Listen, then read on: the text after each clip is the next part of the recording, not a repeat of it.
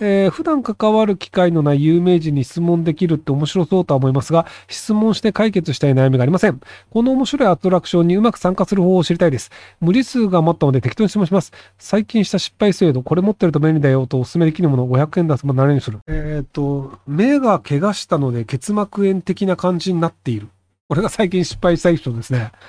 えー、これ持ってると便利だよとお勧めできるもの。あんまり物買わないんですよね。まあ、全自動歯ブラシ。一応これあの、歯ブラシ全自動のやつなんですけど、あの、時短、時短できます。あの、普通3分ぐらいかかるのが2分ぐらいで済みます。500円で遊ぶなら何をする ?500 円買わないかなあの、僕その、無料で遊べるものをいっぱい持ってるので、その遊ぶのにお金を使わなければならないってならないんですよね。あの、本当に聞き流していただきたいんですけど、あの、フランス語で検索すると、割とアメリカの映画タダで見れるんですよね。なんでだかわかんないんですけど。なので、あの、不思議に。で、あの、英語で検索すると、あの、日本の漫画もタダで見れるものがなぜかいっぱい出てくるんですよね。不思議ですよね。はい。っていうので、あの、一応、合法の範囲内でも、あの、さっき言ったように、その、あの、ブラックなんとかっていうアプリで、あの、ジョジョが見れますよとか、あと、ジャンププラスで、あの、スパイファミリーと怪獣8号とか、無料で見れるじゃないですか。あの、なので、ずっと追っていくと無料で見れるので、なので、漫画系のアプリはとりあえず追ってって無料で見ればいいんじゃないかなと思うんですけど、で、あとあの、エピックゲームスっていうあのサイトがあるんですけど、あの、えっ、ー、と、あれ、あの、銃の撃ち合いをする FPS のゲームを作ってるメーカーなんですけど、そのすげえ有名な銃の 打ち合いのゲームの、あの、題名を忘れてしまった。なんだっけ？えっ、ー、とね、エピ、あの、 Fortnite。Fortnite を作ってるメーカーなんですけど、で、その Fortnite が、あの、 Epic Games っていうサイトもやっていて、で、それで、あの、毎週金曜日ぐらいに、有料のゲームを無料で配ってるんですよ。で、たまにあの、 Civilization みたいな、あの、数千円するゲームも配るんですよね。GTA とか。で、あの、毎週毎週僕それをクリックしてるので、エピックゲームスだけでも多分200個以上ゲームがあるんですよね。で、その中で、あの、チェスのゲームがあって、あの、チェスのルールをちゃんと覚えてなかったので、あの、やって、あ、チェスってこうやるんだとか、キャッスルってこういうことだったのね、みたいなのを割とやって、あの、スチームとは違うんですかスチームみたいなやつです。スチームはタダでゲームをあんまり配らないんですけど、あの、エピックは毎週ゲームをタダで配るっていうのがあったりするので、なので、あの、それがおすすめですよと。はい。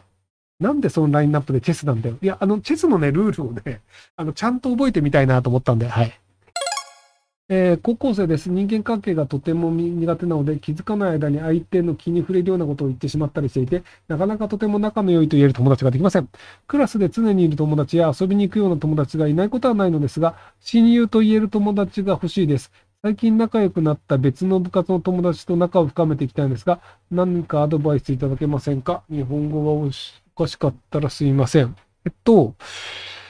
あの、なんだろうな、親友をなぜ作りたいと思うのかっていうのによると思うんですよ。要はその、親友がいないから親友がいるという状況を作りたいっていうのが、多分あの若い人にありがちなやつで、別にでも大学卒業したりとか、高校卒業したりすると、そいつと全然連絡取んないとかっていうのがあったりするんですよね。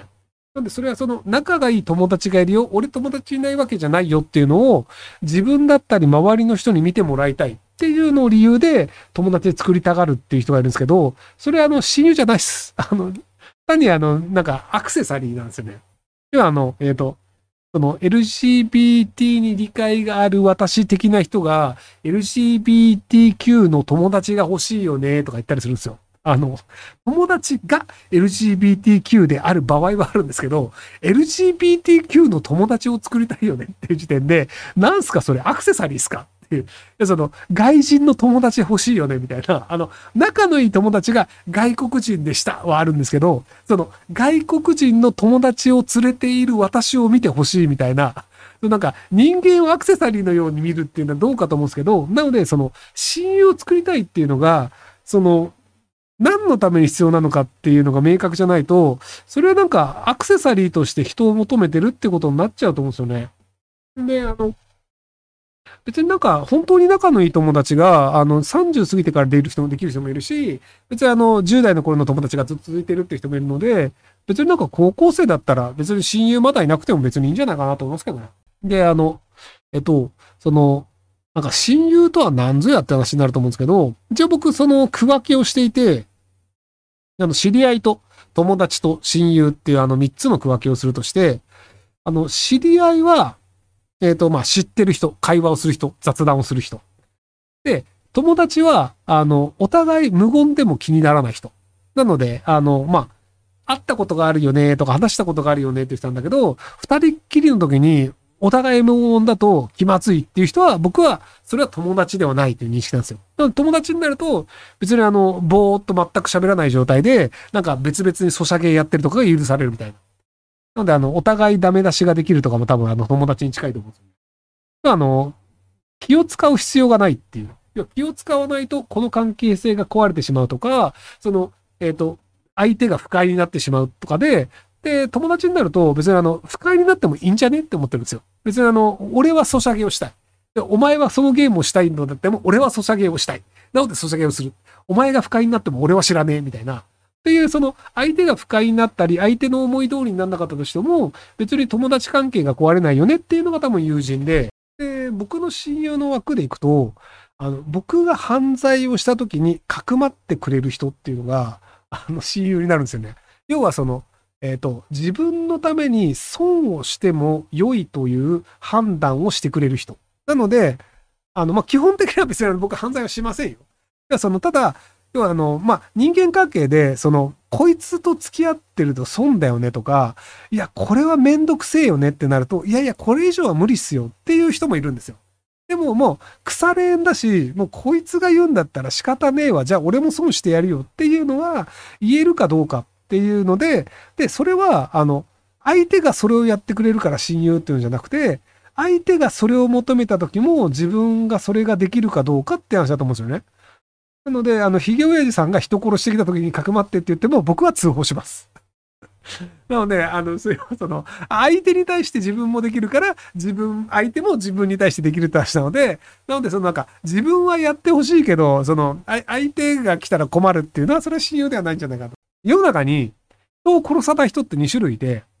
あの、法に触れるから殺さないっていうタイプと、あの、人を殺すということが良くないことだと思うからやらない人の2種類がいるんですよ。要はその、自分自身で悪いことができないとか、そのなんかお天道様が見てるとか、そのキリスト教とかだと神様が見てるとかで、その、人を殺すことができない人っているんですよ。で、もう一種類いるのが、バレたら損するから殺さないっていうタイプの人なんですけど、あの、僕が見てる限り、ひげおやじさんは、あの、バレなきゃ殺してもいいと思ってるタイプなんですよね。だからあの、その、なんか、例えば、あの、漁師って、いい人多いんですよ。要はその、太平洋に、そのなんか海に、そに行って、何ヶ月も海に行って、たまたま船から落ちちゃって、助けられなかったんですよって言って、死んでしまう人ってたまにいるんですよ。でもそれが本当に事故で落ちた人なのか、こいつを落とせ、落とそうぜって言って落とされた人なのかはわからないんですよ。なので、その船の上では結局いいやつじゃないと落とされる可能性があるんですよ。なので、あの、漁師だったりとかをちゃんとできる人たちっていうのは基本いい人の集まりなんですよね。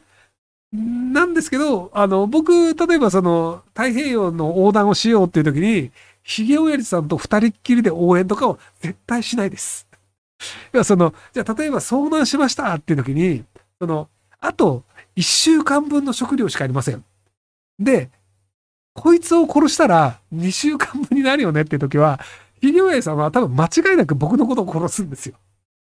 で、あの、殺して海に捨てた後に、あの、なんか、ひろゆきくんが、なんか気がついたらいなくなっちゃったんです、みたいなことを、多分助かったこと後に言うタイプなんですよ。っていうのがあって、だからあいつはやるやつだと思ってるので、はい、皆さんも気をつけてください。NHK の料金は払っていません。ちょこちょこポストに DM が来るのですが、無視していて大丈夫でしょうかえっと、テレビがある証明ができると訴えられる場合があるので、なのでテレビがある証明ができないようにしとけばいいんじゃないかなと思います。ただ、あの、引っ越したばっかりとかで、あの、過去に NHK との契約をしていて、で、それを解約したとかの場合は、訴えられて払えってなる場合があるんですけど、あの、基本的にテレビネスとかでアンテナもないっすっていうのであれば、訴えられる可能性は低いです。ただ、アンテナがある場合は訴えられる可能性があります。あの、すごくどうでもいい話なんですけど、あの、コンドームを作ってる岡本と、あの、相模オリジナルの2社があるんですけど、で、その、コンドーム会社の人に話を聞いたんですけど、あの、要はその、すごく薄いゴムを作るんですけど、その薄いゴムの配合が、最後は、おっさんが決めるっていう。要はその、湿度とか温度とかによって、で、その混ぜたゴムが固まった時に、この薄さで、そのきちんとした弾力があるという状態は、その温度湿度とそのゴムの質によるので、そのおっさんがこう混ぜながら配合を決めるらしいんですよ。なので、そのおっさんの調子が悪いと、あの、そのなんか、質も下がるっていうのがあって、結局最後は人かーみたいなのがあって、なんかそこのね、あの、おっさんの感覚って結構大事なんですよ。その、あの、要はずっと、その、年がら年中、そのゴム混ぜてる人は、多分この感触は、今日はちょっと湿度が高いなとか、だからこれを混ぜようとか、多分そういう、その、あの、言語化できないような、その指の感覚みたいなもので、多分やってくんだと思うんですよね。で、あの、寿司屋の、あの、助橋二郎さんとかが、そのシャリを握るときに、あの、米粒の数がほとんど変わんないみたいな。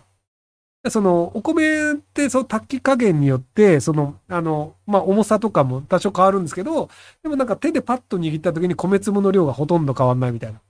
で、助山市二郎の二郎さんなんか未だに寿司握ってるらしいんですけど、もう90超えてると思うんだけどね。あの人もだから、もうな、あの、60年か70年か70年ぐらいもう寿司毎日握ってるみたいなんですけど、そうするともうあの、多分その、こう握ったら何粒みたいな感覚が多分もう完全に身についちゃってると思うので、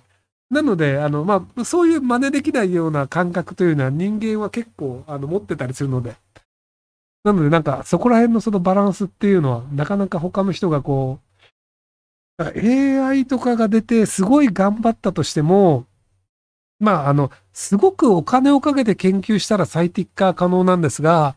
この最適化をするためのコストの割が合うかっていうと、なかなか合わないので、結果として、やっぱりなかなか機械化はしないっていうのが続くんじゃないかなとは思うので、そういう意味で、まあ、やっぱりあの、手仕事の人たちの仕事っていうのはずっと残り続けるんじゃねえかなっていう気はしちゃうんですけどね。はい。